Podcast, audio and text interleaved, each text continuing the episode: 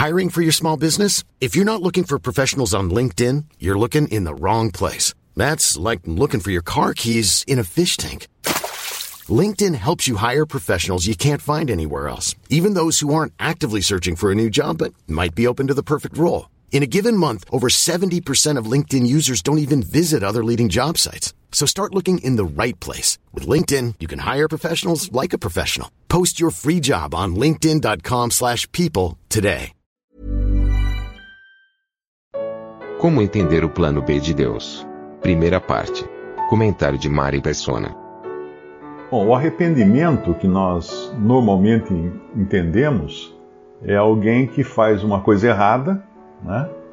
E, e aí se arrepende.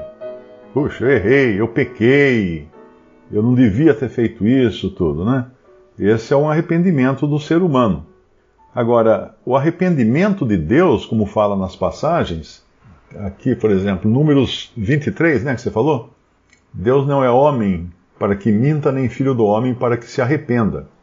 Então, ele não se arrepende mesmo da maneira humana de, de, de, de se arrepender. E quem disse isso, quem disse isso foi Balaão.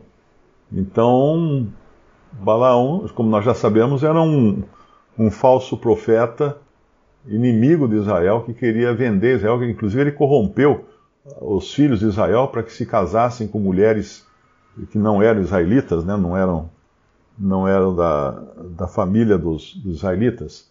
Então não se pode fiar muito no que disse Balaão. Uma coisa importante quando a gente lê a Bíblia é perguntar quem foi que disse isso. Esse é um princípio importante, viu? Porque muita gente às vezes fala assim: ah, mas na Bíblia está escrito que é assim, assim, assim. Tá, onde está? Ah, lá no livro de Jó. Legal. E quem foi que falou isso lá no livro de Jó? Ah, foi o fulano, o amigo de Jó. Mas aí você vai lá no livro de Jó, você descobre que aqueles três amigos de Jó, eles só falavam. Quer dizer, só não, mas a maioria das coisas que eles falaram estava errado. Porque um ali defendia a tradição, tem um que fala assim, uh, os antigos, papapá, papapá.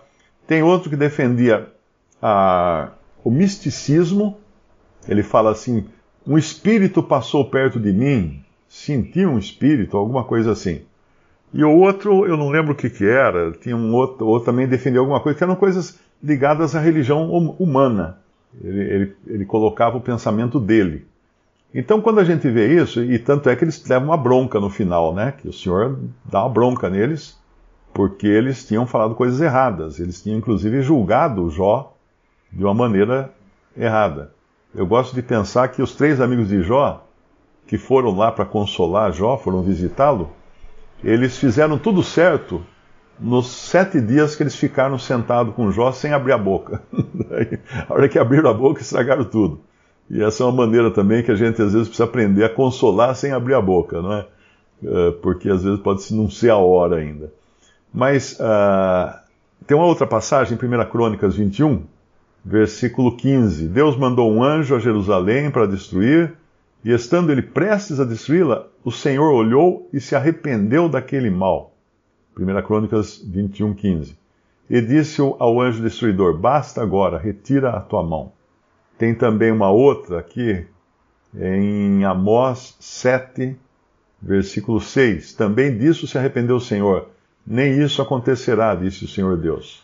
E Jonas também, né? Jonas 3,10, viu Deus, que é do, dos moradores de Nínive, viu Deus o que fizeram, como se converteram do seu mau caminho. E Deus se arrependeu do mal que tinha dito que lhes faria, e não o fez. Então, essa, esse arrepender-se não é no sentido de alguém que fez uma coisa errada, né? fez uma coisa errada, e agora ele precisa se arrepender. Ele precisa vo voltar atrás no sentido de julgar que aquilo realmente estava errado, cometer um pecado, não é? E pedir perdão para alguém. Deus não vai pedir perdão para ninguém, né? Porque não tem um acima dele.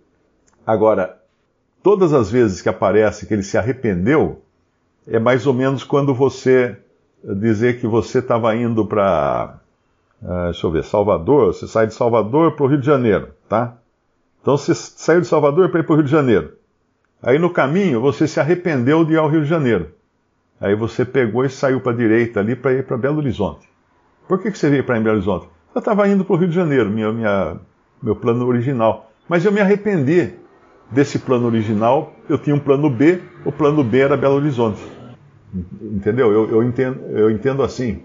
Não é um arrependimento de pecado, é um plano B. Deus tem plano B.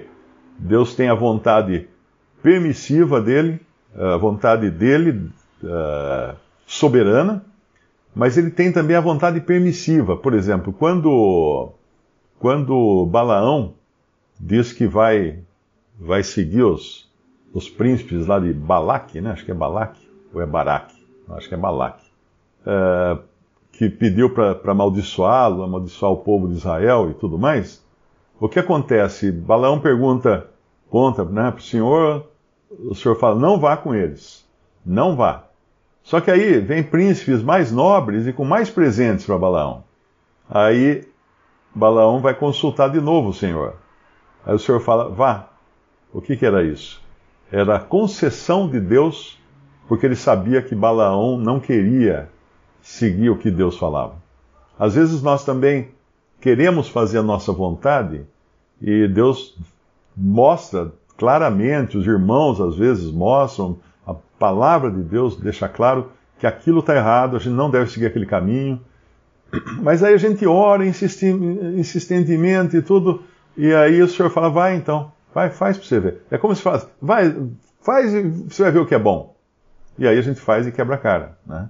Essa é a vontade permissiva. Deus mudou de ideia? Não.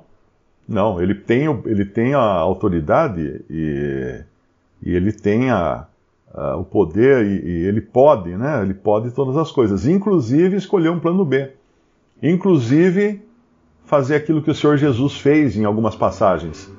O Senhor Jesus é o Verbo de Deus ele é o autor da palavra de Deus. Então, quando você lê no Antigo Testamento que o Senhor deu a Moisés a lei e tudo mais, é o Senhor Jeová, é Jesus. Aí quando chega no Evangelho, ele fala assim: Ouvistes o que for, foi dito? Ba, ba, ba, ba, ba. Eu, porém, vos digo.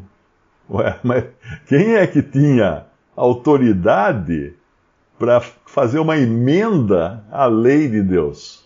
O Senhor tinha, porque ele era o autor. Ele era o autor. Então ele tinha essa autoridade de fazer. Uh, ele fala do divórcio, por exemplo, né?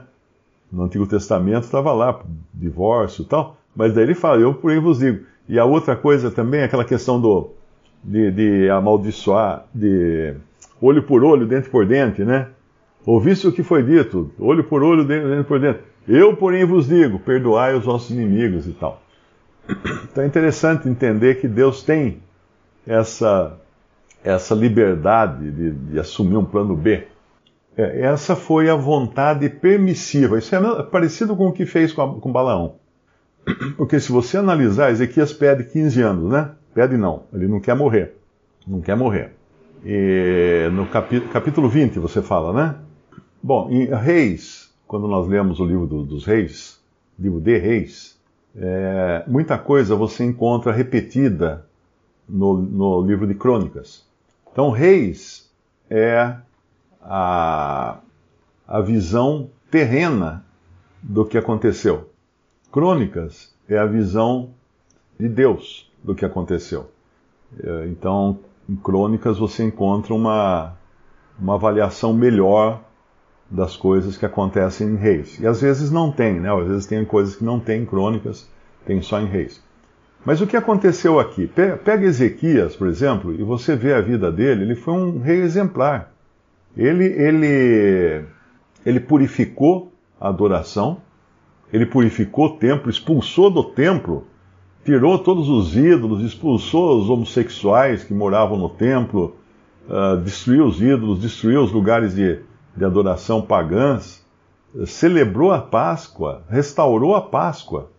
E quando ele restaurou a Páscoa, ele não fez uma Páscoa só de judeus, porque ele mandou cavaleiros por todo o reino, inclusive Israel, que eram as dez tribos. Eles estavam na época estavam divididos, Judá e Benjamim Jerusalém e as dez tribos em Samaria.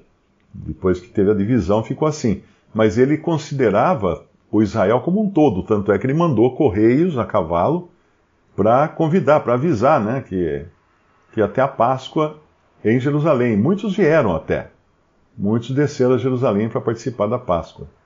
E então ele restabeleceu a adoração, ele fez muitas coisas boas.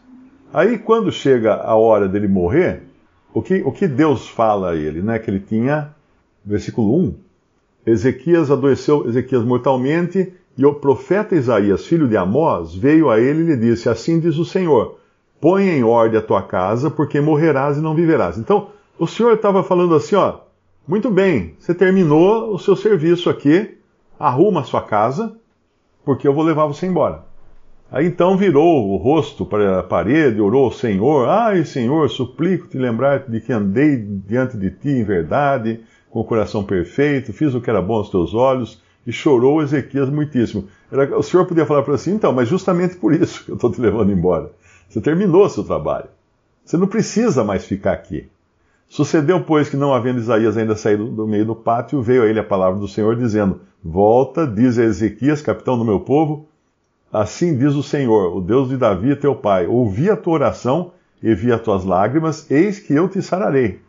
E aí ele avisa: acrescentarei aos teus dias 15 anos, e das mãos do rei da Assíria te livrarei a ti e a esta cidade, e ampararei essa cidade por amor de mim e por amor de Davi, meu servo. Aí fala aquela da pasta de figo e tudo mais. Aí Ezequias pede uma prova, né? Então tem a prova do relógio que volta, o sol volta. Aí então Ezequias agora vai viver 15 anos. Agora, o que é? O que, esses, o que são esses 15 anos de vida de, de Ezequias? São um verdadeiro desastre. Então é como se Deus tivesse já tomado a decisão de levá-lo para livrá-lo dos males que iam cair sobre Judá. Porque vinha, tinha um, tinha uma, uma tempestade no horizonte, né? Que iria cair sobre Judá, como efetivamente caiu depois e levou embora todo mundo lá para Babilônia. Aí no versículo 12, logo depois que ele é curado, naquele tempo enviou Berodac e Baladã, filho de, filho de Baladã, rei de Babilônia, cartas e um presente a Ezequias, porque ouvira que Ezequias tinha estado doente. E Ezequias lhes deu ouvidos. Por que lhes deu ouvidos? Porque certamente eles chegaram lá para visitá-lo e, e, disseram: Ezequias, o que, que vocês têm? O que, que você tem aí na. Quanto você tem na sua conta bancária? Quanto você tem na poupança? Quanto você tem nas, nas aplicações? Quanto você tem em ouro? Quanto você tem em prata? Quanto você tem em diamantes? Quanto você tem. E Ezequias ficou todo alegre porque tinha alguém querendo saber das riquezas dele, né? Ou das riquezas do reino. E o versículo 13, ele lhes mostrou toda a casa do seu tesouro, a prata, o ouro, as especiarias, os melhores ungüentos, a sua casa de armas. Olha só. É como o bandido chegar na sua casa e falar assim: onde é que você guarda a sua espingarda? você vai lá, ah, tá aqui, ó. Olha aqui minha espingarda aqui. E tudo quanto se achou nos seus tesouros, coisa nenhuma houve, versículo 13, eu estou lendo, que não lhes mostrasse nem em sua casa, nem em todo o seu domínio. Então o profeta Isaías veio ao rei Ezequias e lhe disse: Que disseram aqueles homens e de onde vieram a ti? Disse Ezequias: Ah, vieram de um país muito remoto, de Babilônia. E disse ele: Que viram em tua casa? E disse Ezequias: Tudo quanto há em minha casa viram, coisa nenhuma há nos meus tesouros que eu não lhes mostrasse. Era como se ele falasse assim: dê, até a senha da minha conta para eles. Então disse Isaías a Ezequias: Ouve a palavra do Senhor. Eis que vem dias em que tudo quanto houver em tua casa, e o que entesouraram teus pais, até o dia de hoje, será levado à Babilônia, e não ficará coisa alguma, disse o Senhor. E ainda até de teus filhos que procederem de ti, e que tu gerares, tomarão para que sejam eunucos no passo do rei de Babilônia. Ou seja, os filhos seriam castrados para servir de escravos. Então disse Ezequias a Isaías: Boa é a palavra do Senhor que disseste. Disse mais: E não haverá, pois, em meus dias paz e verdade? Ora, o mais dos atos de Ezequias e todo o seu poder, como fez a piscina, o aqueduto, como fez vir a água à cidade, porventura não está escrito no livro das crônicas dos reis de Judá? E Ezequias dormiu com seus pais, e Manassés, seu filho, reinou em seu lugar. Então é isso aqui que acontece quando nós não queremos nos sujeitar à vontade do Senhor e, que, e pedimos algo que não é a vontade dele. Mas ele dá. Aí nós falamos assim, uau, ele deu. Então quer dizer que era a vontade dele? Não, era a permissão dele. É a permissão dele.